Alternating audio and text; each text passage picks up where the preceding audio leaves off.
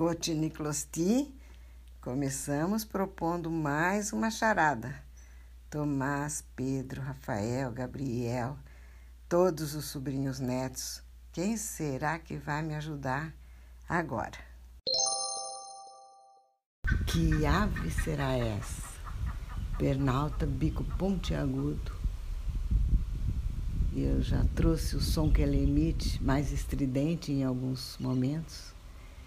Hoje, creio que se eu deixar o dia todo esse gravador ligado, teremos o dia todo esse som, num tom e num ritmo diferentes, que na minha fantasia parece o som de uma mãe simplesmente se fazendo presente. Quem sabe se os ovinhos estão sendo estão eclodindo e o som é para a essas vidas. Estou aqui. Fiquem tranquilos. Estou aqui. Sim, a fantasia cresce porque em outros momentos o som é estridente. Se ouve de longe. Eles vivem no alto da caixa d'água, próximo de um lago. Nós vivemos numa chácara, temos um lago com peixinhos. Eles devem se alimentar de peixes, com certeza. É a natureza, é o forte, grande, de som alto, estridente, mas também doce, protegendo o mais fraco. A espécie dessa ave funciona assim. Quisera que nossa espécie funcionasse também.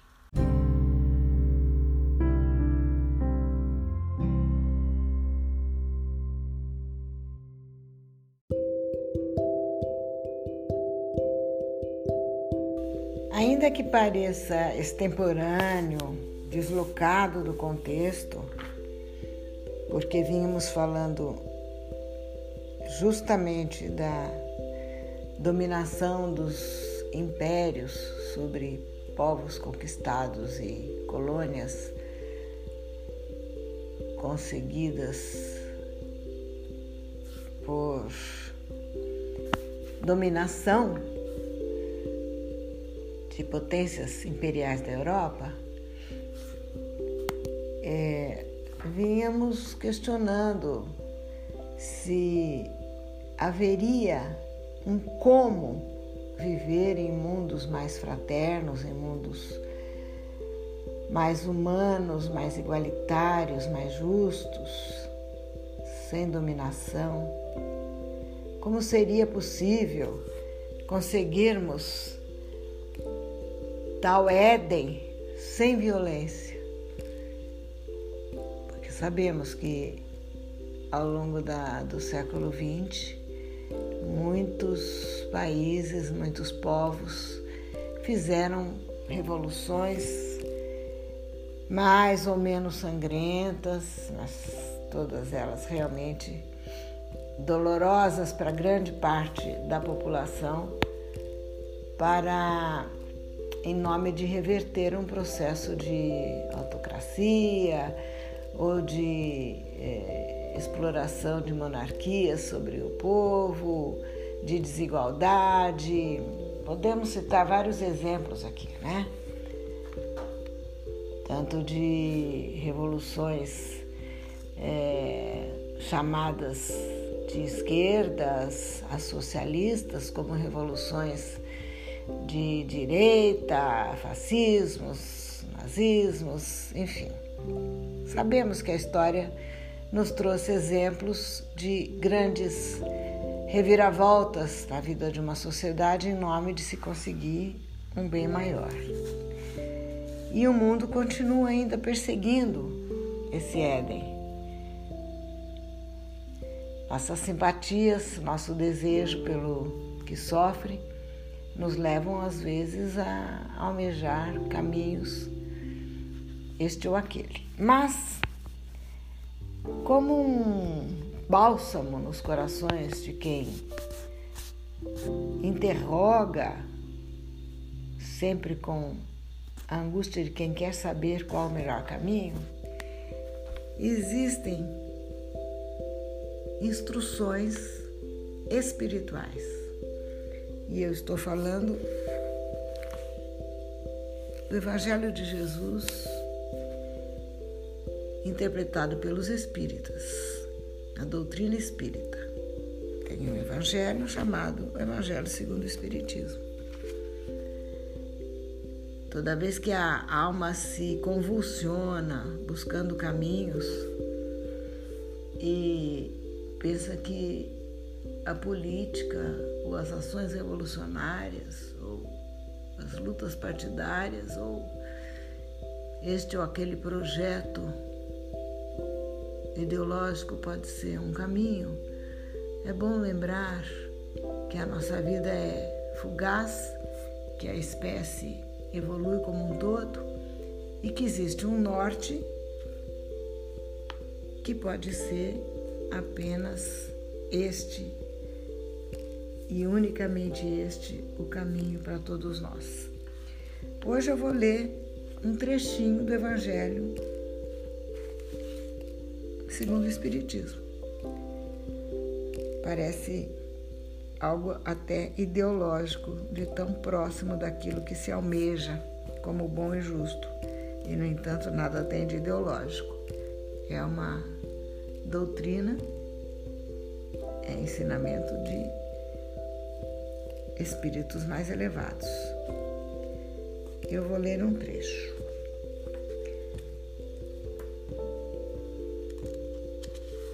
na verdade, é do capítulo 3 desse, desse trabalho, dessa obra de codificação. Abrindo aspas. Nos mundos felizes, as relações de povo para povo, sempre amigáveis, jamais são perturbadas pelas ambições de dominação e pelas guerras que lhes são consequentes. Não existem senhores, nem escravos, nem privilegiados de nascimento. Só a superioridade moral e intelectual determina as diferentes condições e confere supremacia. A autoridade é sempre respeitada, porque decorre unicamente do mérito e se exerce sempre com justiça. O homem não procura elevar-se sobre seu semelhante, mas sobre si mesmo, aperfeiçoando-se. Seu objetivo é atingir a classe dos espíritos puros, e esse desejo incessante não constitui um tormento, mas uma nobre ambição, que o faz estudar com ardor para os igualar. Todos os sentimentos ternos e elevados da natureza humana apresentam-se engrandecidos e purificados.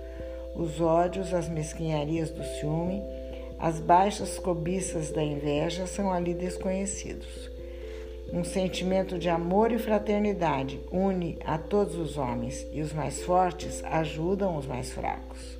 Suas posses são correspondentes às possibilidades de aquisição de suas inteligências, mas a ninguém falta, mas ninguém sofre a falta do necessário, porque ninguém ali se encontra em expiação. Em uma palavra, o mal não existe. Fecha aspas.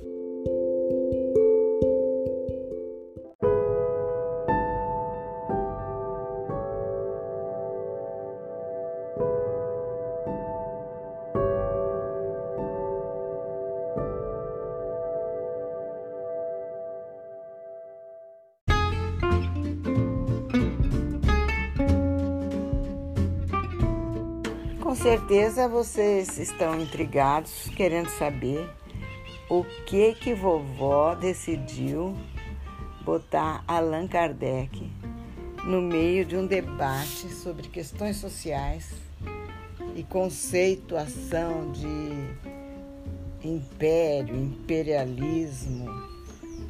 Daqui a pouco estarei falando de globalização, globalismo e procurando mostrar a sutileza do, do império e da dominação, do sequestro da identidade em é, situações que hoje nós achamos corriqueiras, falamos de imperialismo como se fala de uma instituição consagrada no mundo inteiro, como se fosse absolutamente impossível evitar que houvesse dominação de países sobre países, né? E expropriação de identidade e, de soberania e assuntos que ainda não vieram, mas virão, estão pairando no ar. Quando falamos de império, já sugeri em algum momento imperialismo, já trouxe Chomsky, que é um, um ácido crítico do imperialismo norte-americano. E, e o que é que tem que ver Allan Kardec com isso?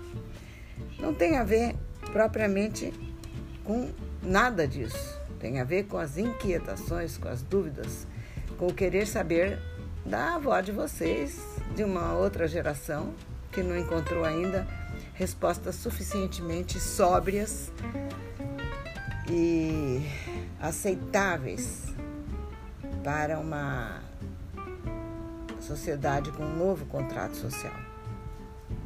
E eu trago um trecho do Evangelho justamente para mostrar exatamente que mundo Jesus Cristo propôs outros profetas de outras religiões propuseram, as, as, as religiões orientais em especial, são centradas na paz interior, né?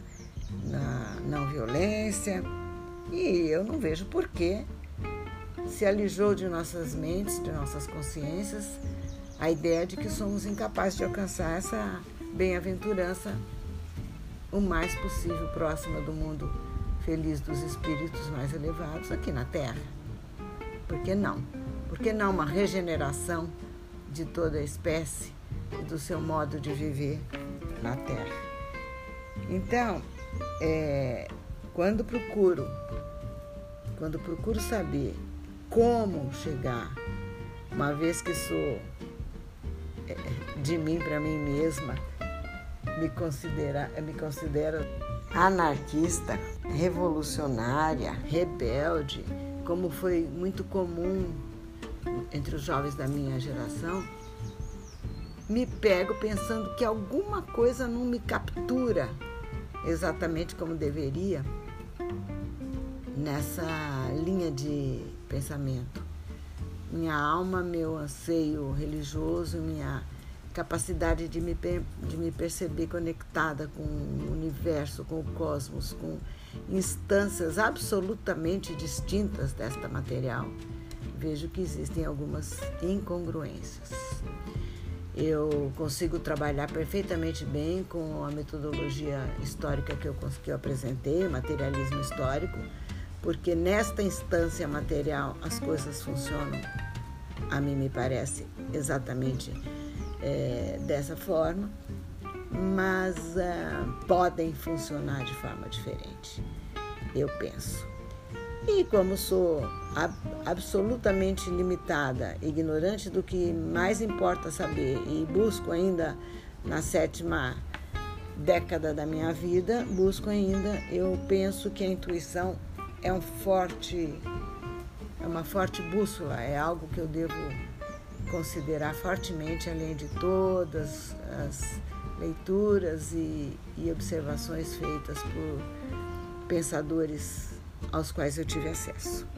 Então, aqui está a explicação do porquê estamos lendo o Evangelho segundo o Espiritismo.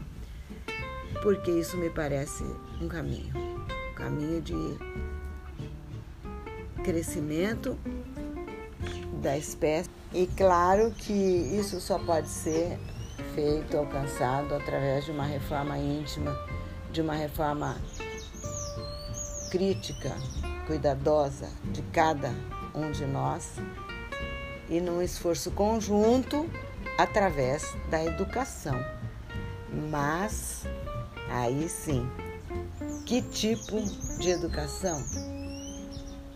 E como levar a todos e a cada um a educação que ajuda a aprimorar, ajuda o ser humano a entrar em contato com o que tem de melhor, a criar e a transformar o mundo, refazendo o contrato social, refazendo as bases sobre a qual a dinâmica social e econômica e a produção da vida se assenta, transformando competição em cooperação?